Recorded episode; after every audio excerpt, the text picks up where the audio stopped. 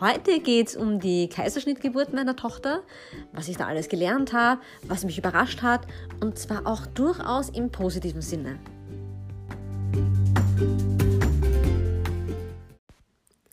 Hi, und es ist schon wieder viel zu lange her, dass ich eine Podcast-Folge aufgenommen habe. Aber ja, Prioritäten, das ist ja eines der, oder eine der größten Lektionen, die man als Mutter lernt. Man muss halt an, einfach manchmal Prioritäten setzen und schauen, was ist gerade wirklich wichtig, was wäre zwar super, aber mh, mm, kann ein bisschen warten. Und ja, genau diese Stelle hat der Podcast eingenommen, die letzten Wochen, Monate, muss ich ja zugeben. Aber in meinem Kopf habe ich es immer mal wieder oder immer an ganz, ganz vieles gedacht. Und mir sind sehr viele Themen durch den Kopf gegangen, auch was für den Podcast interessant interessant wäre. Viele Interviewpartner, die ich mir wünsche, mit denen ich gern versuchen möchte, was auf die Beine zu stellen. Und eine Folge geht mir schon länger im Herz und im Hirn herum. Und das ist einfach das Thema Kaiserschnitt. Nachdem ich selbst einen hatte, beziehungsweise meine Tochter so auf die Welt gekommen ist, auch völlig unerwartet eigentlich für mich war, äh, habe ich darüber nachgedacht, was hätte ich gern gewusst vorher wie hätte ich gern mich mental vielleicht vorbereitet. Auf der anderen Seite, es war im Grunde wirklich okay, so wie es war. Aber es sind so ein, so ein paar Dinge, die für mich überraschend waren. Und also auch durchaus teilweise im positiven Sinne. Aber dennoch, bei ein paar Dingen habe ich gedacht, oh, das, das hat mir noch niemand erzählt. Das, davon wusste ich eigentlich nichts. Und dabei kenne ich so viele Leute, die Kinder per Kaiserschnitt geboren haben. Und deshalb wollte ich einfach das und plus auch, weil ich weiß, viele von euch, die mir zuhören, sind absolute Öle-Fans, sind doTERRA-Fans, sind vielleicht Teil meines, Teil meines Kundenstocks oder meines Vertriebsteams. Und da wollte ich euch meine, meine wichtigsten Öle-Tipps auch mit euch teilen hier. Also starten wir mal einfach mit der Geburtsgeschichte so abgekürzt, aber trotzdem detailreich wie möglich. Also bei mir ist es exakt eine Woche vor Geburtstermin. Um 4.30 Uhr in der Früh äh, hatte ich einen Blasensprung. Bin im Bett gelegen, es war so ein richtiges Plopp. Und ich fand es total witzig, dass ich in dem Moment wusste, was das ist. Äh, und ich war auch am das ganze Wochenende zuvor irgendwie, äh, es ging mir nicht so super gut. Mir ging es eigentlich so die, also bis bis nach vier Monate, die ersten vier Monate der Schwangerschaft fand ich nicht lustig. Ab dann ging es mir eigentlich sehr gut. Ich war recht aktiv unterwegs und so. Dann war es auf einmal sehr heiß die letzten paar Tage vor der Geburt. Und ähm, ich hatte schon, also das war ein Montagmorgen, ich hatte schon Freitag so irgendwie so Senkwehen und ja, war das das ganze Wochenende irgendwie nicht so gut drauf. War müde, hatte einfach das Gefühl, ich möchte mich zurück in eine Höhle ziehen. Es war aber eben auch sehr heiß, bin viel auf der Couch gelegen und wollte irgendwie meine Ruhe. Und da habe ich mir schon gedacht, so, hm, naja, gut, das könnte die Hitze sein, aber irgendwie so im Hinterkopf mir gedacht, vielleicht ist das mein Körper, der sich auf eine Geburt vorbereitet, der einfach sagt, ich ziehe mich jetzt zurück und mach mein Ding. Und ich bin ja im Grunde davon ausgegangen, ja, wen setzen ein, plopp, ich schieb das Kind raus, fix und fertig, was was soll man da groß ein Drama drum machen? Mir geht's gut, ich bin gesund, das Kind schaut super aus, äh, hatte auch optimale, wie ich sag, ähm, Außerdruckformat. Das bedeutet, sie war jetzt nicht sehr groß, nicht sehr schwer, passend für meine Größe, weil ich eigentlich auch recht kompakt bin und immer wieder sprechen mich Leute drauf an, die mich zum ersten Mal persönlich dann treffen und vorher sonst über Videos so kannten. Ach, du, ich dachte nicht, dass du so klein bist. Ähm, ja, also es hat eigentlich alles super gepasst. Und eben um 4.30 Uhr in der Früh, plopp, Blasensprung. Ich bin schnell einfach aus dem Bett rausgehüpft und ähm, gestanden, denn wir hatten einen, haben einen Holzboden, aber einen lackierten. Und ich dachte mir, es ist leichter, den Boden aufzuwischen, als dann das ganze Bett nass zu machen. Und es hat schon ordentlich geplätschert auch, ja. Äh, mein Mann ist aufgewacht vom Plätschern, obwohl es draußen lustigerweise ein bisschen geregnet hat auch. Und irgendwie hatte ich immer das Gefühl, es wird regnen, wenn mein Kind kommt. Ähm, aber so, das war irgendwie ganz witzig. Ja, dann habe ich so eine halbe Stunde später meine Hebamme angerufen, nachdem ich mal ein bisschen am Klo gesessen bin, gewartet habe, wie viel Wasser tropft da noch aus mir heraus. Und äh, die hat mal gemeint, ja, wart mal noch ein bisschen ab und so, melde dich in zwei, drei Stunden bei mir und dann schauen wir, wie wir weitermachen. Denn sie hatte in der Klinik, äh, in der ich entbinden wollte, ohnehin Termine und ja, hat gesagt, ich mal schauen wir dann, wie es mir dann so geht. Jetzt haben die Wehen eingesetzt so ein bisschen. Fand ich nicht unangenehm, bin einfach im Bett gesessen, schlafen konnte ich nicht mehr, das war klar. Hab dann irgendwann so eben äh, am Vormittag die Hebamme angerufen und sie hat dann, hat mir gemeint, ja, die Wehen kommen, es ist, es ist aber noch zum Aushalten. Und mein Gedanke war immer, solange ich sprechen kann, solange ich mich absolut easy mitteilen kann, bleibe ich daheim. Ich fahre erst ins Krankenhaus, wenn die Wehen wirklich so intensiv sind, dass ich das Gefühl habe, oh, jetzt muss dann was geschehen ich wollte einfach nicht stundenlang im Krankenhaus dann herumspazieren müssen und dass man sagt, ach, das dauert noch, das dauert noch oder fahren Sie wieder heim. Darauf hatte ich irgendwie keine Lust. Aber meine Hebamme hat dann irgendwie so, hm, naja, komm schon mal, wir hängen dich ans CTG, also an diesen Wehenschreiber und der auch so hm, Herztöne misst und so, wir hängen dich mal an, schauen wir mal, wie es dir halt so geht. Und dir und dem Baby. Und dann sind wir halt los und im Auto, ja, habe ich auch gemerkt, hm, kommt immer wieder, kommt immer wieder. Tipp übrigens für alle, das haben die auch von anderen, also es gab Leute, die uns gesagt haben, sie haben einfach bei äh, einer Autowerkstätte, bei einer befreundeten, so Überzüge für die äh, Autositze sich geben lassen, eben um dann auf dem Weg ins Krankenhaus für die Geburt da den Autositz ein bisschen zu schonen. Ich hatte einfach so Windel äh, oder so Wickelunterlagen und die hatten wir schon vorher im Auto, einfach zur Sicherheit, was ist, wenn was unterwegs passiert. Und so bin ich da einfach drauf gesessen.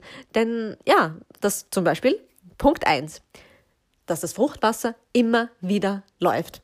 Äh, und das, wo ich dachte, es geht einmal platsch und dann ist es trocken, sozusagen. Nein, das bildet sich regelmäßig nach, ganz offensichtlich und relativ schnell, war so mein Eindruck, beziehungsweise es kommt dann vielleicht nicht immer alles raus. Und dann tröpfelt man so vor sich hin. Also ich hoffe, das ist jetzt nicht zu viel Information für manche von euch. Wenn nicht, dann schaltet's ab. Wer groß ist und eine Frau ist, der wird das aushalten, sich anzuhören. Ähm, also da seid drauf vorbereitet. Was auch nicht so schlecht ist, wenn man Freundinnen hat, die schon entbunden haben, die haben dann manchmal so ähm, Windelhöschen oder solche Sachen, so äh, Einlagen, Sowas ist dann auch gut, vor einer Geburt zu haben, eben genau für die Situation, dass man sich ein bisschen ausstaffieren kann, um dann nicht ständig so hinter sich her zu tröpfeln. Äh, ja, sind wir im Krankenhaus angekommen ich überlege gerade, wann das war. Das war so gegen 10 Uhr oder halb 10 in etwa. Und äh, dann wurde ich mal so angeschlossen eben an den Wehenmesser und so. Da hieß es dann schon, ach, na, die kommen ja schon so in vier Minuten Abständen und haben auch schon eine ganz gute Stärke mir ging es noch ganz gut. Ich dachte mir noch, wie gesagt, ich kann noch sprechen, ich kann mich noch mitteilen, ich konnte mich noch bewegen. Habe halt immer wieder, wenn eine Wehe gekommen ist, bin ich stehen geblieben, habe gewartet, habe geschnauft, ähm, habe mit lauten oh, ausgeatmet, wie ich es gelernt habe im Geburtsvorbereitungskurs und wie es mir auch logisch war, dass das eben, wenn man Yoga macht und sowas, dass es halt hilft, auch wirklich das alles durchzulassen. Also was das angeht, war eigentlich alles super. Dann irgendwann aber recht bald habe ich gemerkt, hm, dass die Hebamme so ein bisschen sagt, ne, leg dich mal her und schauen wir mal. Punkt eins war, das Kind war noch wahnsinnig hoch im Becken, äh, also noch gar nicht zum Geburtskanal. Ich hatte noch Reste des Gebärmutterhalses, sprich, sie ist noch gar nicht angedockt gewesen am Geburtskanal. Und lustigerweise ging die Fruchtblase oben auf, also wo die Füßchen oben waren und nicht unten beim Kopf. Da war noch so ein bisschen so ein Frucht, ähm, Fruchtwasserpolster. Ist auch eher ungewöhnlich, sagen wir mal so. Äh, aber ja, da war mal das Thema, Kind ist ja hoch im Becken, also verschiedenes probiert, äh, Hocke und so weiter und so weiter. Und dann kam irgendwie dazu, dass die Hebamme recht früh gemeint hat, mm, euer Kind spielt ein bisschen Lasso mit der Nabelschnur. Und die Hebamme hatte ich vorher schon. Das war eine private, die ich mitgebracht habe. Also die kannte mich vorher schon, das war keine Unbekannte für mich und das kann ich nur jedem empfehlen, das ist jeden Cent wert, einfach ein Gesicht zu haben, das man kennt. Für mich wäre das komplett unvorstellbar gewesen, in ein Krankenhaus zu gehen, komplett fremde Leute zu haben, die nicht wissen, wie ich drauf bin, wo ich nicht weiß, wie die drauf sind und dann doch so ein ja, wichtiges Erlebnis mit denen zu teilen. Funktioniert für manche Leute super, für mich wäre das gar nichts. Also daher ähm, habe ich dann schon irgendwie so lesen können, naja, so richtig super happy mit der Situation ist sie nicht. Aber ja, da hat noch alles ganz ruhig gewirkt. Das war eben so nach zwei, drei Stunden in etwa. Ähm, die Herztöne waren von Anfang an jetzt immer mal wieder so gestresst und sie hatte eben so das Gefühl, die Nabelschnur liegt vielleicht über die Schulter und jedes Mal eben, wenn eine Wehe kommt, wird da was abgedrückt und dadurch verändern sich dann die Herztöne. Äh, dann kam relativ bald so ein, ähm, eine PDA, also ein Kreuzstich sprich eine Betäubung über das, ähm, die Wirbelsäule sozusagen, ganz, ganz vereinfacht ausgedrückt. Also das, das bitte einfach Kreuzstich, so wie man es weiß. Man spürt dann nichts mehr. Ähm, sagen wir mal meistens in dem Fall von Nabel abwärts. Äh, kam dann schon so ins Gespräch und ich habe mir gedacht, na, Sicher nicht. Ich mache eine Geburt ohne Medikamente. Weil mein Gedanke auch war, naja, bei solchen Sachen, natürlich, das hat schon immer wieder seine Berechtigung, aber das sind natürlich auch Substanzen, die dann ins Kind übergehen, eben während einer Geburt. Also ich wollte das eigentlich vermeiden. Ich habe nur gesagt, mh, naja, schauen wir mal. Ähm, der Gedanke meiner Hebamme in dem Fall war, einfach die ganze Muskulatur im Becken zu lösen und äh, das Kind dadurch schneller in den Geburtskanal flutschen zu lassen, weil sie eben die Sorge hatte, dass das fürs Kind nicht so super ist, bei den Herztönen, die sie hatte, einfach bei dem Stress, den sie gezeigt hat, das über längeren Zeitraum so äh, hinzuziehen. Und sie hat gemeint, du, man haltet manchmal auch unbewusst irgendeine Muskulatur und sie hat ihm gesagt wieder, ja, loslassen, das ist das einzige Job. Und ich habe geatmet und runter und oh, ich öffne mein Becken und hin und her. Und ja, es ist aber nicht so richtig viel passiert. Und immer wenn ein bisschen was aufgegangen ist ein Kind ein bisschen gerutscht ist, dann war das für die Herztöne eben nicht ganz so optimal. Äh, aber dann irgendwann hat sie gemeint, hey du, okay, wir machen jetzt eine PDA also einen Kreuzstich und schauen dann, wie es weitergeht. Besser als ein Kaiserschnitt. Da ich gedacht, okay. Da war ich zwar schon etwas enttäuscht, aber ich habe meiner Hebamme vertraut. Ich wusste, die ist eine, die grundsätzlich sowieso sagt, je einfacher, desto besser. Wir machen kein riesen Shishi drumherum und dein Körper kann das schon. Äh, aber deshalb habe ich gedacht, okay, wenn sie das meint, dann wird das in der Situation auch das Richtige sein. Da war schon mal jetzt noch einmal ein Punkt, der mich überrascht hat. Ich habe mir das nämlich total schlimm und furchtbar vorgestellt. Dann kam aber eine super liebe Anästhesistin und ähm, ja, es wird dann zuerst einmal betäubt, eine Stelle mit einem Spritzchen am Rücken und ähm, dann werden so eingeführt, eigentlich sind das so kleine Röhrchen, ähm, die werden durch die, durch die Rückenmarkshäute eingeführt, um ins ähm, nicht ins Rückenmark, sondern in die ähm, Hirn- und Rückenmarksflüssigkeit eigentlich dann ein Betäubungsmittel zu initiieren. Auch ganz vereinfacht, super vereinfacht dargestellt jetzt von mir. Äh, aber es ist einerseits ein bisschen eine riskante Geschichte, denn natürlich, meine, da ist man an Strukturen dran, die heikel sind. Und ja, da passiert schon medikamentös einiges. Aber ich habe mir das auch super eklig und schmerzhaft vorgestellt ehrlich gesagt. Denn allein dieser Gedanke, was da alles herumgepiekst und gestochen und geführt und sonst was wird. Und ähm, das Lustige war, du sagst, ja, das brennt jetzt ein bisschen, die erste Betäubungsspritze. War nicht so schlimm. Überraschend. Okay eigentlich.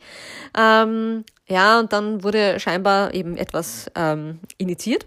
Und da hat sie gesagt, ja, Achtung, das kann jetzt dann sein, dass ein bisschen ein Druck spürbar ist. Und ich dachte mir am Anfang, nein, nein, gar nichts. Und, uh, ja, okay, jetzt merke ich's.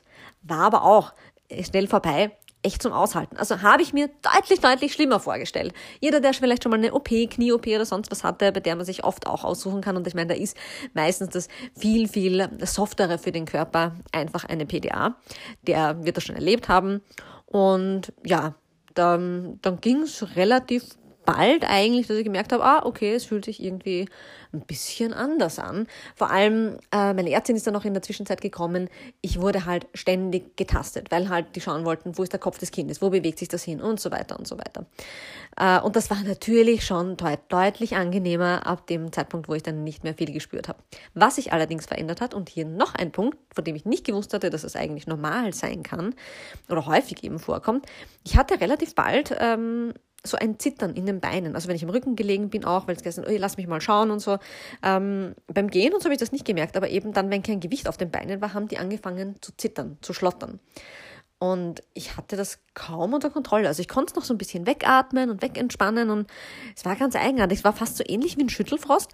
Es war jetzt nicht super unangenehm, aber so als hätte ich, als wäre ich gerade wahnsinnig angestrengt worauf gelaufen oder sowas und müsste dann ja, irgendwie die Beine in der Höhe halten und ruhig halten, obwohl die abgestellt waren. Also es war ganz komisch für mich eigentlich. Wobei sie mir dann gesagt haben, nein, nein, das kommt vor, das ist normal, das ist einfach ein Muskelzittern aufgrund von Anstrengungen des Körpers. Was mich auch überrascht hat, denn ich habe mich jetzt nicht so irre angestrengt gefühlt. Und ich habe auch beim ersten Mal bei der PDA, ich habe das am Anfang gar nicht so überrissen. Ich habe gesagt, nein, nein, das brauche ich nicht, ich bin noch nicht am Limit. Haben sie mir wieder erklärt, du, das ist nicht für dich, das ist fürs Baby. Wir wollen einfach schauen, dass das so bald als möglich aus dir rauskommt, denn ja, das ist jetzt gerade nicht so super optimal. Sie haben es versucht, irgendwie neutral darzustellen, aber mir trotzdem auch mh, mm, bewusst zu machen, das hat schon eine gewisse Dringlichkeit. Nach der PDA konnte ich dieses Muskelzucken oder dieses Zittern überhaupt nicht mehr kontrollieren. Klarerweise. Also, da habe ich ziemlich gescheppert, auch plötzlich am ganzen Körper das fand ich eigentlich von ganz, ganz vielen Dingen, die passiert sind, ähm, am unangenehmsten, weil ich so, also am meisten so dieses Kontrollverlustgefühl hatte und es war irgendwie so, so komisch. Auf einmal zittert man da und man hat, hat aber nicht das Gefühl, dass es einen Grund gibt zu zittern irgendwie. Ähm, und ich habe eben vorher, auch um dieses Zittern in den äh, Griff zu bekommen, äh, zum Beispiel mir Majoram von meinem Mann auf die Beine, in die Beine massieren lassen und in die Fußsohlen, weil ich gedacht habe, ach, das hilft mir einfach beim Entspannen der Muskulatur, nicht, dass sich da was irgendwie ähm, verfestigt oder so. Ich habe fast die ganze Zeit eigentlich äh, bis dahin dann so Wild Orange geschnuppert. Ich habe einfach einen Tupfer mir geben lassen, auf dem Wild Orange getröpfelt war. Ich hatte nämlich meinen ganzen Ölekoffer natürlich mit im Kreiszimmer, gar keine Frage, war alles dabei, genauso wie ein Diffuser. Und ähm, ja, da habe ich mich einfach so, so durchgeschnuppert durch alles. Äh, was ich dann auch noch verwendet habe, war Forgive, die eine Mischung, die so, ja, Vergebungsmischung eigentlich, aber die riecht wie so ein Waldspaziergang. Äh, da ist unter anderem auch Zypresse und sowas drinnen. Es sind Nadelöle drinnen, also von Nadelbäumen. Und das ist so eine richtige Loslassen-Mischung, äh, im Fluss sein Mischung. Und ich dachte mir, das passt einfach super zu einer Geburt. Ähm, deshalb habe ich das auch mir auf den Tupfer geben lassen. Dann habe ich irgendwann Vetiver dazugeben lassen. Das ist eine, ein Gras eigentlich, aber das Öl wird aus der Wurzel gewonnen. Das ist extrem erdend und ist gegen Überreizung. Und auch da dachte ich mir mit diesem Muskelzittern, ja gut, ist vielleicht ein bisschen auch so eine gewisse Überreizungssache und eben zum Loslassen und Erden und bei mir sein und ruhig sein und so. Also hatte ich dann eigentlich so ähm, irgendwann plötzlich äh, Forgive mit ganz viel Vetiver in der Hand in diesen Tupfer und habe das immer ständig geschnuppert und so. Und ja, wie gesagt, ich habe mich eigentlich jetzt nicht so schlecht gefühlt. Und dann habe ich noch ein paar Sachen mit meiner Ärztin ausprobiert, war nur mit ihr allein zu dem Zeitpunkt im Raum. Sie hat mich halt gewisse Positionen einnehmen lassen, gesagt, okay, tu dich mal ein bisschen so, gib das Becken dann so, so und so atmen. Äh, und das hatte ich dann auf einmal das Gefühl, dass ich in so einen Fluss reingekommen bin, hatte auf einmal auch das Gefühl, ah, okay, jetzt tut sich wieder was. Und dann drückt meine Ärztin nur so einen Knopf neben dem Bett und sagt, ich brauche einen Sauerstoffwagen. Und ich denke mir, ich brauche keinen Sauerstoff. Also ich war wieder in dem Moment total überrascht, weil ich mir dachte, mir geht's ja gut. Warum, warum will jetzt mir einen Sauerstoff geben? Ähm, und dann hat sie mich angesehen und gesagt, wir müssen das Baby holen. Äh, weil sie einfach gesehen hat, eben so, wie ich ein bisschen so das Gefühl hatte, scheinbar, es hat sich was getan und oh, die Werte sind halt echt in den Keller gerasselt. Und es waren davor dann auch keine wirklichen Erholungsphasen mehr. Also es war dann schon im Nachhinein, versteht man natürlich ein bisschen mehr, was alles so abgegangen ist. Mittendrin ist man natürlich mit sich beschäftigt und alles so neu und hin und her. Und ähm, ja, da habe ich mir nur gedacht, oh, na gut, Hebamme geht mal jetzt wieder raus, kommt mal wieder rein. Die Ärztin geht raus, redet mit ihr. Das ist mir schon ein bisschen so aufgefallen. Und ich habe mir gedacht, naja, jetzt reicht's dann, jetzt könnt ihr mal herinnen bleiben oder ganz draußen bleiben. Aber tatsächlich haben die schon gesehen, dass es einen Verlauf nimmt, der sie ein bisschen, ja, ein bisschen Sorgen ihnen gemacht hat. Und dann haben sie gemeint, okay, solange du noch kannst, ähm, steh auf und leg dich auf ein Transportbett drüber und so. Und ich war natürlich in dem Moment super enttäuscht. Das muss ich auch sagen. Ich habe nur gesagt, okay. Äh, weil ich mir gedacht habe, hey, das gibt's ja nicht. Ja, jetzt auf den letzten Metern, das war alles so super, alles eigentlich doch relativ easy. Und ich bin fit, das Kind ist fit. Warum funktioniert das jetzt nicht so einfach und natürlich? Das war wirklich mein Gedanke. So Millionen von Frauen machen das jeden Tag. Wie viele Kinder kommen in der Stunde auf die Welt? Ähm, klar, das war echt ein, ein kurzer Frustmoment, aber mein nächster Gedanke war, okay, aber jetzt diskutier nicht, das ist halt jetzt so und jetzt finde ich damit ab. Und der nächste Gedanke war auch so zum Kind, hey, jetzt machen wir das halt so, schauen wir mal, wie das wird. Ich bin in meinem Leben noch nie operiert worden. Nichts, kein Skalpell hat jemals meine Haut durchtrennt. Ähm, also es war dann schon so, ja, da kommt schon ein bisschen was auf mich zu. Aber auch das werde ich überstehen. Das war ein bisschen interessanterweise äh, so meine Einstellung in dem Moment. Also irgendwie war ich dann doch ganz gechillt. Dann ist man aber eh ein bisschen ähm, beschäftigt, denn man nimmt den Ring ab, der in dem Moment, weil es eben so heiß war und ich so die letzten paar Tage dann plötzlich so ein bisschen Wasser im Körper auch hatte, mein Ehering gar nicht mal so leicht runterging. Ähm, dann habe ich noch eine Haarklammer aus dem Haar genommen, das Kleid, was ich anhatte, ausgezogen. Und ja, dann wird man da halt einfach so ein bisschen vorbereitet und äh, in dem Bett in den OP gerollt. Und da muss ich dazu sagen, ich war in Wien in der Privatklinik Döbling und ich kann die nur aus vollstem Herzen loben. Denn was super war an der ganzen Situation und wo ich mich sehr glücklich schätze, dass das auch so funktioniert hat, es ging alles super schnell, aber es war keiner stressig. Ähm, es war nichts hektisch oder so. Und das hat, macht natürlich sehr, sehr viel aus in so einer Situation. Na klar, die hatten halt schon ein bisschen, das war jetzt nicht ganz überraschend, dass man jetzt auf einmal eingreifen muss, sondern die hatten schon so ein bisschen offensichtlich dieses Vorgefühl und gesagt, ah, schauen wir mal, das könnte ein Kaiserschnitt werden oder eine Sektio, wie man ja auch sagt. Und dadurch war das Team eigentlich super schnell bereit. Also ich glaube, von dem Moment, wo es geheißen hat, wir holen jetzt das Kind, ähm, bis ich dann unten im Kreissaal war, sind, weiß nicht, eine Viertelstunde vergangen oder so. Mein Mann in der Zwischenzeit äh, wurde auch mit runtergenommen. Der bekam dann so ein ganzes OP-Gewand an. Ähm, wie, also das Lustige war, ich bin dann noch so in dieses Bett hinüber und habe mir gedacht, ja, ich kann doch. Also ein bisschen komisch mit dem, wie man die Beine spürt und so, aber es, es geht schon noch. Äh, und als ich dann aber im OP angekommen bin, wie gesagt, da war jetzt nicht so viel Zeit dazwischen, dann wird man ja, wie gesagt, für mich war das komplett neu, weil ich noch nie eben eine OP hatte. Ähm, bin dann irgendwie von dem Bett auf so eine Zwischenliege, die einen dann so rüberrollt, wieder auf den OP-Tisch sozusagen. Äh, und da habe ich schon gemerkt, beim mich dort hinüber bewegen, dass ich echt, also ich musste meine Beine nachziehen. Das war mit einem Schwangerschaftsbauch schon ziemlich anstrengend, vor allem wenn man ordentlich gezittert und gescheppert hat die ganze Zeit. Und das war immer noch, also dieses ganze Zittern, meine Hände und mein, also mein ganzer Oberkörper hat auch mitgescheppert.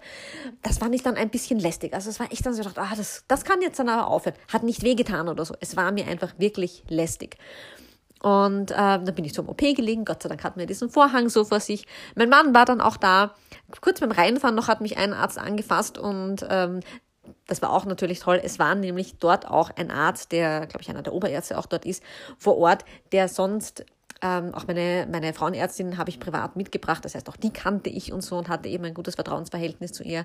Und dieser Arzt, der zu dem Zeitpunkt dann der Zweitarzt, man braucht immer zwei bei einem Kaiserschnitt im OP war, das ist normalerweise die Vertretung für meine Ärztin. Also das war super, dass auch der genau an dem Tag zu der Zeit dort war. Der war scheinbar kurz vorm Heimgehen, hat dann gesagt, na gut, das macht er noch mit ihr.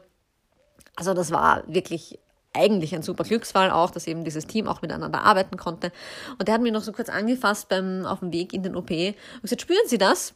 Und ich so, hm, weil ich mir gedacht habe, ja, der fasst mich da jetzt am Oberschenkel an, aber was genau soll ich jetzt spüren? Aber dann hat er schon gemerkt, oh, das ist nicht die Antwort, die er hören wollte und hat gemerkt, na, da muss man noch einen Schmerztest machen, die braucht noch. und äh, ist ein bisschen so ein leicht grummeliger Schrummel, äh, ja, schrummel, schrummelig sagt man nicht, wie sagt man da? Ja, ihr wisst, was ich meine. Ja, ein bisschen so ein grummeliger Typ aber eigentlich gewesen, aber ein sehr beliebter Arzt. Auf jeden Fall habe ich dann noch eine Dosis sozusagen äh, Betäubungsmittel bekommen und ähm, dann hieß es, na, mach noch einen Schmerztest. Und ich höre nur meine Ärztin sagen, die spürt nichts mehr. Und ich denke mir, stimmt. Weil da war echt. Auf einmal war da gar nichts mehr. Und ähm, dadurch, dass ich echt nichts gespürt habe, und hier kommt auch was. Ich habe von Freundinnen gehört, die während dem Kaiserschnitt die Hände im Bauch gespürt haben. Und so offensichtlich, es hätte vielleicht mir auch passieren können, dadurch, ähm, ja, dass da vorher die, die Betäubung nicht so tausendprozentig war aber gar nichts. Also ich hätte nicht sagen können, was da passiert jetzt hinter diesem Vorhang, was jetzt nicht unangenehm ist. Im Gegenteil, das war schon okay, absolut. Und irgendwann sagt einer vom OP-Team zu mir, und das werde ich nie vergessen, diesen Satz, das Putzi ist schon draußen, wir schauen jetzt, ob eh, nur, äh, ob eh alles okay ist. Und das war vielleicht so der einzige Moment für meinen Mann und mich, denn wir haben da nichts mitbekommen, wir haben da nichts gehört, es hat keiner was gesagt, es war irgendwie nur so, Kind raus, dann ist immer ein Kinderarzt ähm, vor Ort und der hat halt dieses, dann, der schaut dann gleich, passt alles beim Kind, ähm, wird gleich einmal angeschaut, Reflexe, Haut und so weiter, um einfach sicher zu gehen, Atmung, passt alles. Und dann verging nur ein, zwei Minuten, aber die sind uns relativ lang vorgekommen. Und dann kam schon die Hebamme und ähm, hatten sie eben unsere Tochter in Handtuch eingewickelt, also mir so halb auf die Brust auf die Schulter gelegt und mein Mann und sie hat uns wirklich mit offenen Augen ganz ruhig angeschaut. Sie hat nicht geweint, gar nichts, hat einfach die Augen offen und hat uns so angeblinzelt, so, aha, ihr seid das jetzt. Und ich habe nur zu meinem Mann gesagt, ja, heb mal wegen der, die Haare, ich möchte die Haare sehen, denn ich hatte immer das Gefühl, dass sie dunkle Haare haben wird und das war dann auch so. Ähm, und das war jetzt dann nicht so, so wahnsinnig lang. Also es ist mir irrsinnig schnell vorgekommen und dann kam die Hebamme dann wieder und sagt so, ähm, du wirst jetzt noch fertig gemacht zu mir und äh, ich und dein Mann, wir gehen jetzt und äh, wiegen das Kind und so und ja, also der Papa und Papa und Baby kommen jetzt mal mit mir. Und das war dann auch so, also die sind dann ein bisschen verschwunden und man muss auch ganz ehrlich sagen, bis das Kind heraus ist, das geht relativ schnell. Das Zunähen und ah, man muss ja da durch mehrere Schichten auch durch und wenn man das schön vernäht und so, dann ist das schon ein bisschen eine Arbeit. Wahrscheinlich auch nur 10, 15 Minuten, aber da hatte ich so das Gefühl, das war das längste an der ganzen Sache. Ähm, und dann so kurz gegen Ende kam auf einmal bei mir, das war vielleicht ein bisschen noch Blutverlust oder so, ich weiß es nicht, äh, weil äh, man muss halt auch ganz ehrlich sagen, schön zum Anschauen ist sowas sicher nicht. Und ich meine, ich habe dann irgendwann mal kurz so die Ärmel und die Arme meiner Hebamme gesehen und das ist schon eine blutige Angelegenheit auch, weil eine OP, so wie jede andere Bauch-OP auch, das darf man nicht vergessen. Ähm, und da habe ich dann irgendwann plötzlich gemerkt, oh, mir wird ein bisschen schlecht. Und da habe ich dann gesagt, bin dann so gelegen und gesagt, mir wird gerade nur furchtbar schlecht der Anästhesist dann neben gesagt, na, warten Sie, da gebe ich Ihnen was. Und ich dachte mir nur so, naja, ich weiß nicht, ob das wirkt, denn ja, ich habe mal gehört, vor allem eigentlich so nach Narkosen oder sowas gibt es nicht wahnsinnig viel äh, Mittel, die einem da helfen gegen die Übelkeit. Das ist eben so ein Riesenproblem. Aber ich hatte ja keine Narkose, mit dem man gedacht, na, schauen wir mal, wie das so ist. Aber tatsächlich, dann wurde ich fertig gemacht, um wieder rausgerollt zu werden. In den Aufwachraum kommt man dann auch, wenn man jetzt nicht narkotisiert und weg war. Ähm, und auf einmal dachte ich mir, oh, ja, mir ist jetzt eigentlich gar nicht mehr schlecht. Also es war scheinbar einfach was Kreislaufstabilisierendes. Und dann war auch total super und lieb. Das ganze OP-Team hat mir gratuliert und der, der mich dann rausgefahren hat, eben in den Aufwachraum, dieser junge Pfleger hat dann gemeint, ja, und was ist es denn? Ein Mädchen. Ach, und wie wird sie heißen? Und so. Das war wirklich super süß. Dann hatte ich auch eine Schwester, die ähm, neben mir gestanden ist, einfach im Aufwachraum und da war ich in so einer Ecke, gleich neben einem Fenster. Da war es hell und wirklich ganz angenehm und da kommen dann alle nach den OPs eigentlich rein. Es sind so zwar zwischen den Betten Vorhänge, aber man sieht dann so ein bisschen, wie die Leute halt aufwachen. Und es war ein bisschen skurril irgendwie, ähm, aber auch ganz interessant. Und dann wachen irgendwelche Männer auf und die sagen dann, und da sagt die Schwester, alles gut gegangen. Und er sagt so, komme ich jetzt dran? Sie, nein, sie haben es ja schon hinter sich. ja. Also eigentlich fand ich das auch irgendwie ganz unterhaltsam. Und was dann auch witzig war, ich habe dann irgendwie so unter die Decke gegriffen und dachte mir, aha, die haben mir ein Stillkissen ins Be also in mein Bett da gelegt, bis darauf gekommen ach nein, das ist ja mein Bein, weil das Bein halt wirklich gefühllos war. Äh, und ja, wenn man das halt so anfasst, ach, okay, nein, ist, gehört zu mir. War total strange, aber hat mich auch wieder fasziniert. Also da muss ich sagen, da hat mich so moderne Medizin und Pharmazie und Medikamente und Anästhetika und sowas, das fand ich auf einmal irre faszinierend. Ähm, was auch zur Ablenkung definitiv beigetragen hat.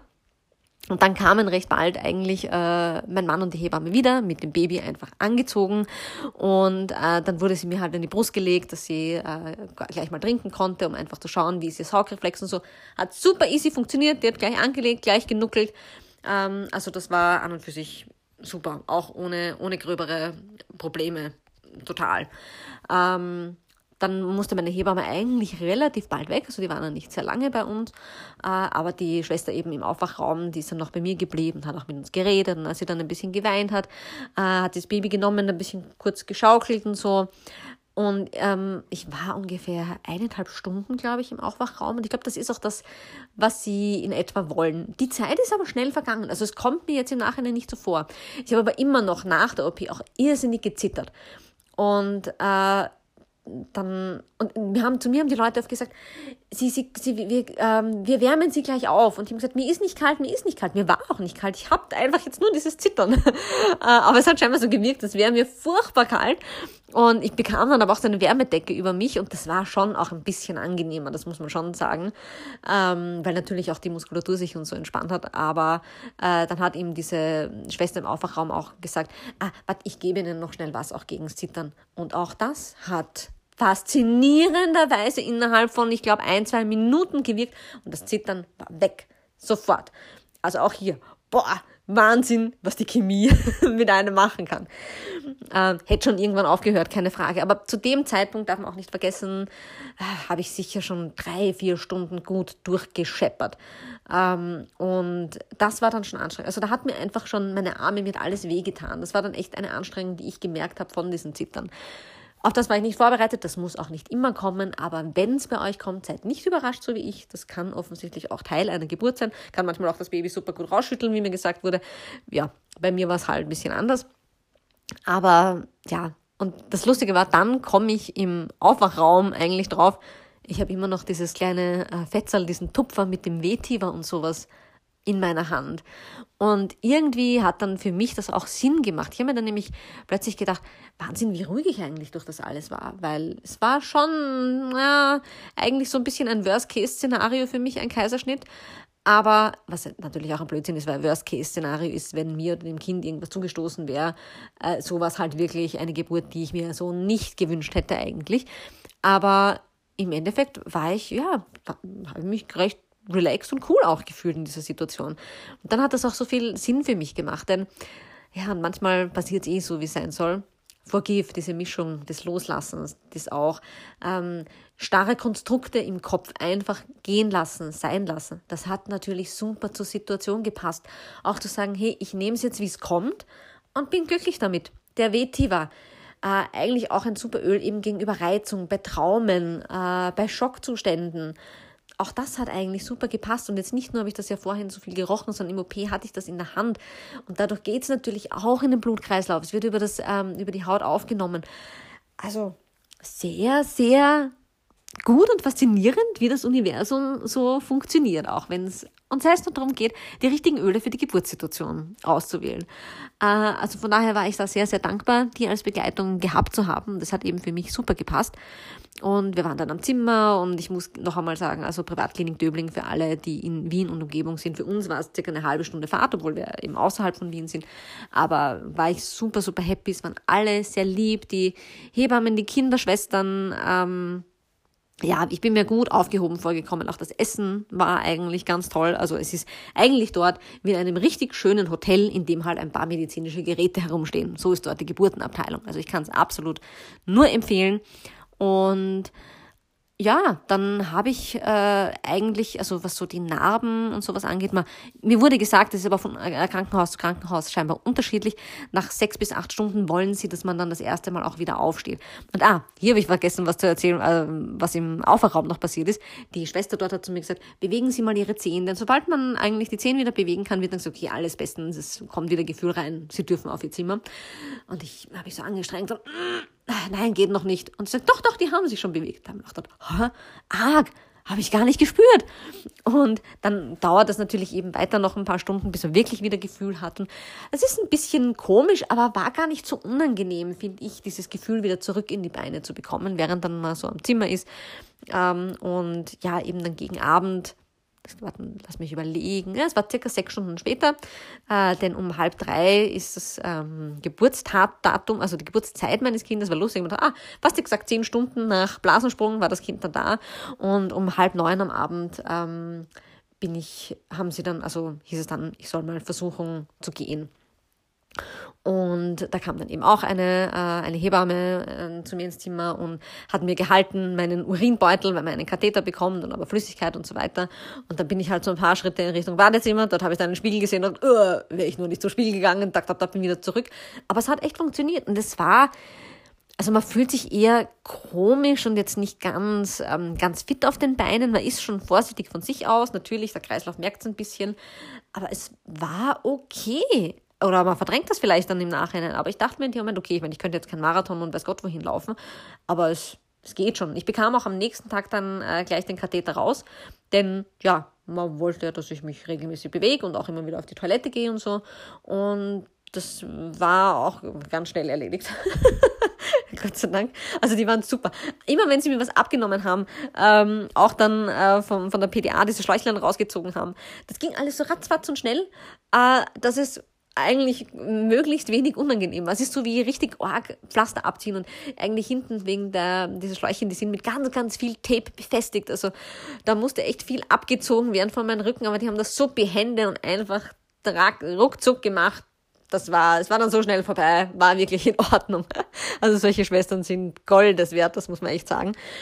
Und ähm, ja, dann die nächsten Tage eben habe ich gemerkt, man wird von Tag zu Tag irgendwie äh, fitter, man traut sich mehr zu, man bewegt sich zwar noch langsam, aber doch irgendwie besser. Es war super heiß dann in dieser Woche. Und ich hatte auch noch zusätzlich das Glück, ich habe sozusagen eine Monster-Geburtswoche eingeleitet. Also ich hatte noch das eben das Glück, ich bin äh, Montagvormittag dorthin gekommen, alle waren ausgeruht noch vom Wochenende und dann wutsch ging's ganz wild zu. Und es war dann am Freitag danach äh, dieser super Blutvollmond zu dieser Zeit. Und ja, Vollmond ist halt immer eine starke Geburtenzeit. Das bestätigt euch jedes Krankenhaus, in dem Geburten passieren. Da haben sich die Frauen echt vor den Kreiszimmern fast abgeklatscht. Und wir hatten aber ein angenehm kühles Zimmer. Ist auch dort nett. Die haben so einen Hof, mit so einem, der ganz begrünt ist und so einen Garten. Und ähm, also bei uns hat es nicht hingeknallt irgendwie die Sonne. Es war ein super Zimmer. Wir hatten so ein Familienzimmer. Also nur mein Mann war bei mir im Zimmer, bei uns schlafen können. Und war, ja, es war eigentlich eine erholsame Woche trotz allem. Auch wenn dann manchmal mitten in der Nacht auf einmal jemand reinkommt. Und äh, was natürlich dann passiert ist, war, dass unsere Tochter, also die Charlotte, dann Gelbsucht hatte. Na, kein Wunder. Man darf ja nicht vergessen, ich hatte eben ziemlich einen Medikamentencocktail in mir und offensichtlich dadurch, dass ich im OP noch einmal nachgespritzt bekommen habe, ähm, das bekommen eben die Babys auch ins Blut. Das war eben auch sein Grund, warum ich so aha, am Anfang so nicht ganz so happy damit war. Natürlich beim Kaiserschnitt gar keine Frage. Ja, gebt's mir alles, was mir hilft, mich nicht mehr zu spüren in so einem Fall, also zumindest dort, wo geschnitten wird. Ähm, aber das merkt man natürlich, dass da so eine Babyleber, die eh noch nicht ganz fix und fertig ist und noch Schwierigkeiten hat, vieles zu verarbeiten, auch da Probleme hat. Dadurch neigen dann solche Babys natürlich auch schneller mal zu einer Gelbsucht. Dann bekommen die so eine Lichttherapie unter einem blauen Licht. Da werden sie im Idealfall sechs Stunden drunter gelegt. Sie sind dann meistens, wenn sie Gelbsucht haben, eh so müde und schlafen so viel. Aber dann kann es auch mal passieren, dass mitten in der Nacht um drei Uhr morgens oder sowas eine Kinderschwester patz, zu einem ins Zimmer kommt, einem sagt, so, ja, ich glaube, sie hat jetzt äh, Hunger und man war gerade so mitten im Tiefschlaf, wenn man das ja zum ersten Mal auf einmal schlafen kann, weil kein, also richtig tief schlafen kann, wenn man kein Baby am Arm oder auf sich liegen hat. Ähm, also das waren, das waren so ein bisschen lustige Situationen, die man ja wahrscheinlich in jedem Krankenhaus mehr oder weniger so mitmacht. Äh, aber ja, wenn man mit mehreren Leuten im Zimmer liegt, sicherlich häufiger sowas hat oder viel weniger Ruhe. Aber ansonsten war alles super und wie gesagt, die haben sich gut um uns gekümmert.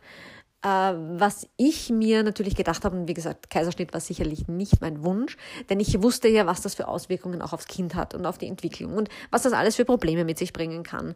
Und jetzt nicht auszucken, wenn man einen Kaiserschnitt selber hatte oder als Kaiserschnittkind geboren wurde oder so, es, das Wichtigste ist natürlich, man kommt gesund auf die Welt. Und wie gesagt, sie hatten halt bei unserem Kind ein bisschen die Sorge dann, wie sie es geholt haben, dass da was nicht passt. Und meine Ärztin hat dann auch gesagt, ich habe wirklich ungern geschnitten, aber bevor ich dann auf Biegen und Brechen, weil man es halt so ungern hat, eine normale Geburt durchdrücke und dann muss ich das Kind aber geschwächt und mit Problemen äh, ins nächste Krankenhaus, was bei uns in Wien hier das AKH, das große Krankenhaus ist, überstellen lassen, um es zu stabilisieren, das macht dann auch keinen Sinn. Und da war ich voll ihrer Meinung. Absolut. Da ist es lieber zu sagen, riskieren wir das nicht. Ich meine, irgendwann wäre sie schon rausgekommen, aber da ist eben die Frage, mm, mit was für Problemen hätte das irgendwelche, hätte das Kind einen Schaden genommen? Und es hat ein bisschen so ausgeschaut, als ob das äh, die Wahrscheinlichkeit sehr, sehr groß gewesen wäre in der Situation.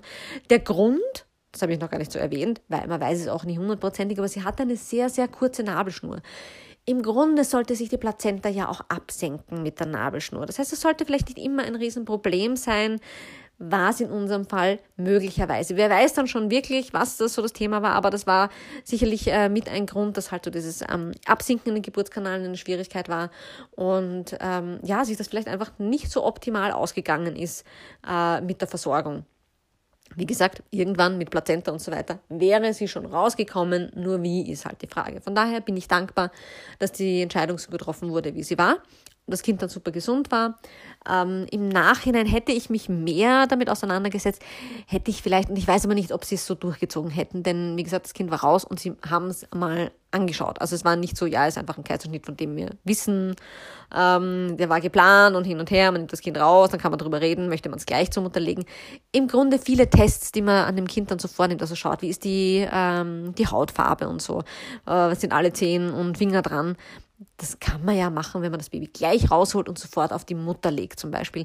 Das war in unserem Fall halt nicht so. Das ist sicherlich das, wo ich sage, mm, das ist, was mir so im Nachhinein am ehesten leid tut, das Baby raus und gleich mal zu einem Kinderarzt, der es durchcheckt und dann Retour kommt. Es war jetzt nicht lang, aber es ist doch ein Zeitalter gewesen und ich wäre halt gern so der erste Kontakt fürs Kind gewesen. Sie hat es gut überstanden, trotz allem. Und mein Gedanke war, oh Gott, oh Gott, oh Gott, und Bindungshormone und so weiter, das macht doch alles einen großen Unterschied. Und daher habe ich sie echt fast die, die ganze Zeit, die wir im Krankenhaus waren und auch viel danach noch, so gut es ging, außer sie musste unter diese Lichttherapie, aber sonst wirklich das Kind fast die ganze Zeit bei mir liegen gehabt. Oder dann bei meinem Mann. Also die ist fast nie weggelegen von uns. Man hat da drinnen zwar so Stubenwegen äh, in diesen Geburtszimmern, ähm, aber den haben wir eigentlich nicht genutzt. Also wir hatten das Baby, echt ständig an der Haut dran, obwohl es so heiß war. Aber sie hatte auch fast nichts an, meistens nur eine Windel, denn es war eben warm genug. Wir wollten so viel Hautkontakt als möglich. Auch das ist das nächste, was ich vielleicht hätte vorher mal ansprechen können. Es gibt ja auch, ähm, manche nennen Swappen oder Seeding. Ähm, da nimmt man einfach aus der Scheidenflora, man macht einfach so einen Abstrich und streicht dann das ums Baby herum. Ich glaube, Nase, Mund teilweise auch, auf die Haut einfach. Denn da geht es darum, die Scheidenflora, die enthält auch ganz wichtige Keime und Bakterien, die gut fürs Immunsystem des Kindes sind. Also das ist ja ein Weg, an dem sich das Kind, sag mal, vorbei schrammt äh, und das gut und wichtig auch fürs Immunsystem und diese Entwicklung ist und auch um anzusiedeln die richtigen äh, Keime im Darm. Und ich habe während der Schwangerschaft schon Probiotika genommen, um halt optimalerweise schon vorzubereiten, den Darm des Kindes. Also, dass da schon ganz, ganz viel Gutes im Kind drinnen ist, noch bevor es rauskommt. Ähm, das haben wir in dem Fall nicht gemacht. Eben, ich habe dann auch nicht danach verlangt, dass ich da im OP gelegen bin und gesagt, um, dann wusste ich gar nicht, eben, wann schwupp war das Kind draußen oder nicht. Ähm, und haben außerdem gedacht, nachdem ich sehr, sehr viel untersucht wurde, dass die Scheidenflora dann nicht mehr ganz so das war, wie sie wahrscheinlich sein hätte sollen. Also ich habe dann auch mit ähm, Muscatella, Salbei äh, und einem Trägeröl einfach, da wurde mein Muttermund damit bearbeitet, ganz am Anfang, um ihn weicher zu machen. Dann habe ich homöopathische Zäpfchen bekommen, auch äh, um hier nachzuhelfen. Das heißt, da war ja schon ein bisschen auch was in der Scheidenflora, dass es nicht mehr so hundertprozentig naturpur ähm, hat sein lassen, wobei auch Öle und sowas ist ja natürlich, aber wie gesagt, da sind halt sehr, sehr viele Hände in mich rein und rausgegangen, um einfach immer zu checken, wie, was mit dem Kind sich tut. Von daher, ähm, ja, war das vielleicht was, wo ich sage, hey, mh, hm, hätte man vielleicht vorher mal ansprechen können, dass einfach die Ärzte Bescheid gewusst hätten, dass das vielleicht ein Wunsch von mir gewesen wäre. Es hätte nicht geschadet, wahrscheinlich, trotz allem. Ähm, ja, und sonst muss ich sagen, ist das meiste eigentlich ganz gut gelaufen. Also wie gesagt, in solchen Fällen, wenn es geht, äh, das Kind so viel als möglich dann bei sich liegen lassen, auch um eben diese Bindungshormone zu fördern. Es ist dann oft schwieriger, bis der, der Milcheinschuss kommt eben. Das dauert bei Kaiserschnitten oft etwas länger. Bei mir hat es echt fast fünf Tage gedauert. Ähm, wir haben dann auch im Krankenhaus angefangen zuzufüttern, aber das habe ich in meiner Stillfolge eh auch schon ein bisschen ähm, erklärt, weil sie halt abgenommen hat, auch wie so viel geschlafen hat dann mit der Gelbsucht, ähm, das heißt dann auch nicht viel getrunken hat und so weiter und so weiter. Aber unterm Strich war dann alles okay.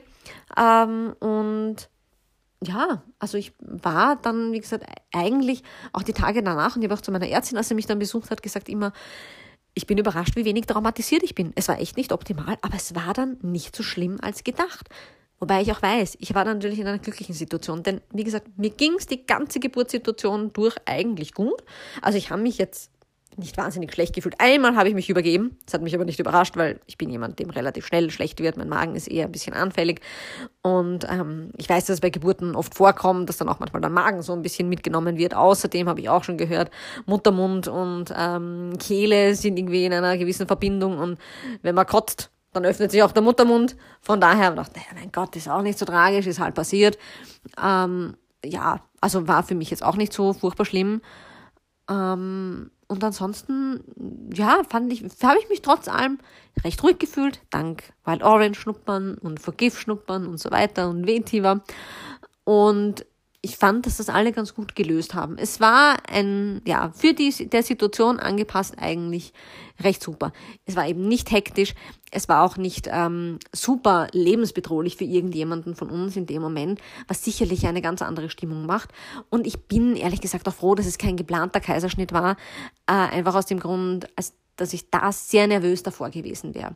Aber wenn ich jetzt jemanden hätte und ich hatte jetzt auch äh, zum Beispiel Freundinnen, die geplante Kaiserschnitte hatten, weil das Kind in Steißlage war zum Beispiel und äh, denen jetzt, also denen konnte ich dann sagen, hey du, es ist jetzt nicht super, es ist jetzt nichts, was man total gerne macht, so ein Kaiserschnitt, aber es ist okay.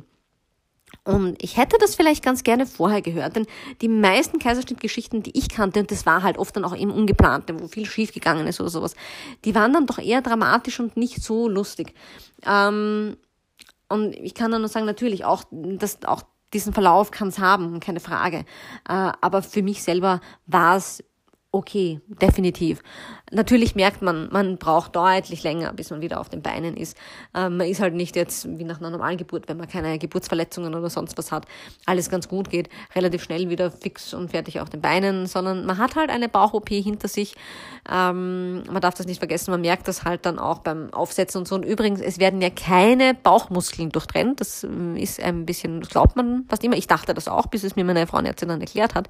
Es sind ganz, ganz viele Gewebeschichten, aber die Bauchmuskeln werden nur so zur Seite ähm, gezogen. Und das, glaube ich, habe ich schon gemerkt. Das war wie so, ja, wie so ein Überdehnen einfach. Ich meine, die Bauchmuskulatur ist ja dann sowieso weich und überdehnt. Das heißt, die hält das in dem Moment ganz gut aus von der Schwangerschaft noch, weil das alles eher weich ist. Aber trotzdem, das war was, glaube ich, was ich länger gemerkt habe. Es war wie so eine leichte Prellung einfach in dem Bereich. Das kam sicher vom ähm, Dehnen, ist so mein Eindruck gewesen. Und was ich auch nicht wusste, war, also es war so was Prinzipielles, ein, eigentlich ein Allgemeinwissen, was mir gefehlt hat, dass man um eine Narbe herum nach so einer Situation taub ist.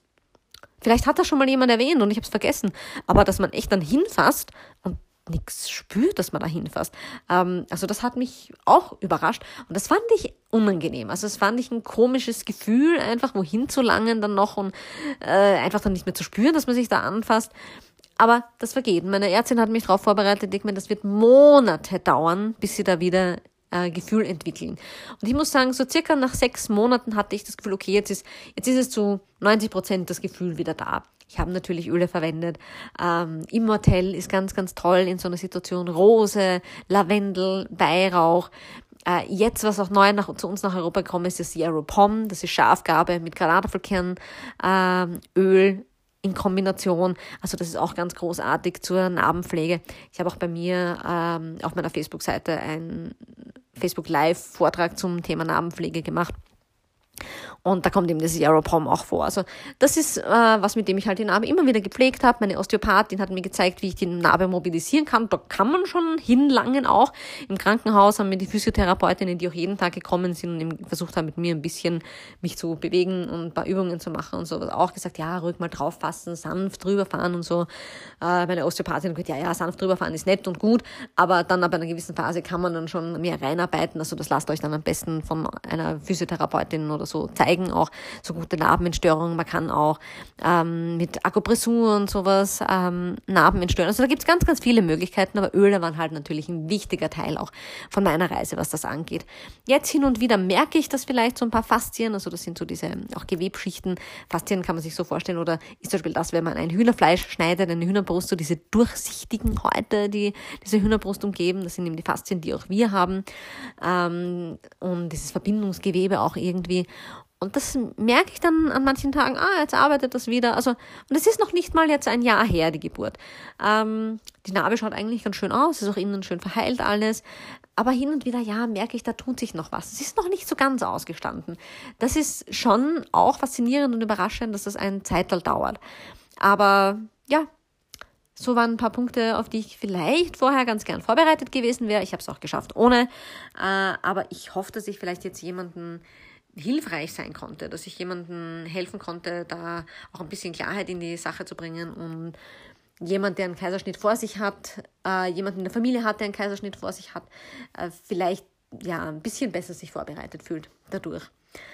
Von daher ähm, war das eigentlich so mein, mein Auftrag für diese jetzige Folge, euch da ein bisschen was näher zu bringen? Fragen, sicher, schickt's mir gerne. Ihr findet mich auf Facebook, ähm, unter Anissa Braun ist einfach mein Name. Äh, auf Instagram genauso. Hier habe ich den Account, auch meinen Namen, der ist ein bisschen internationaler, da geht's viel um äh, Öle. Oder Mutter.instinkt ist mein Instagram-Account hier zum Podcast.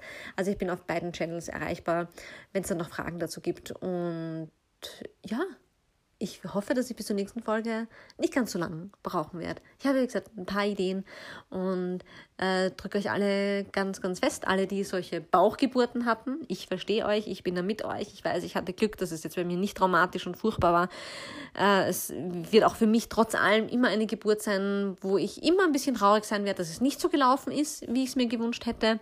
Aber sehr glücklich auch bin und sehr dankbar, dass es gut gegangen ist. Und das darf man auch nicht vergessen. Aber man darf auch, finde ich, trotzdem traurig sein, wenn etwas nicht so funktioniert hat, wie man es gern gehabt hätte. Das ist völlig legitim, diese Gefühle zu haben, meiner Meinung nach.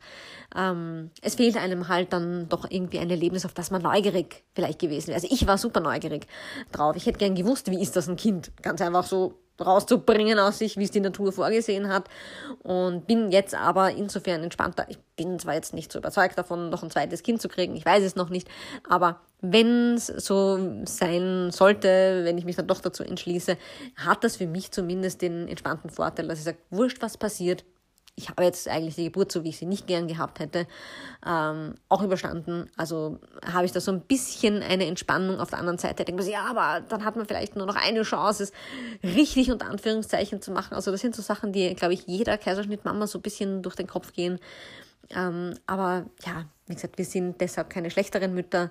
Ähm, wir sind froh, dass die Kinder gesund sind, dass wir gesund sind. Wichtig, dass wir gut auf uns aufpassen, dass wir unsere Narben pflegen, dass die immer eine Erinnerung auch dran sein. Wenn ich war ganz lange, habe ich sie angeschaut, ach, da ist mein Baby rausgekommen. Ja. Und ähm, ja, kann man noch besser anschauen, so eine Narbe trotzdem, als wenn es untenrum ziemlich zerfleddert wurde, äh, was auch nicht schön ist. Und da leide ich auch mit jedem mit, der da Geburtsverletzungen hatte. Ähm, aber ja, es ist eine Erinnerung einfach an, an das Kind, das man geboren hat, an diesen Tag, an diesen trotz allem sehr besonderen, auch wenn er mit viel Intervention und sowas verbunden ist. Äh, und ich, ja, wie gesagt, ich, ich stehe da mit euch, ich halte eure Hand, ich drücke euch und sage, ja, aber wir haben es trotzdem super gemacht. Und bis zur nächsten Folge. Alles Liebe.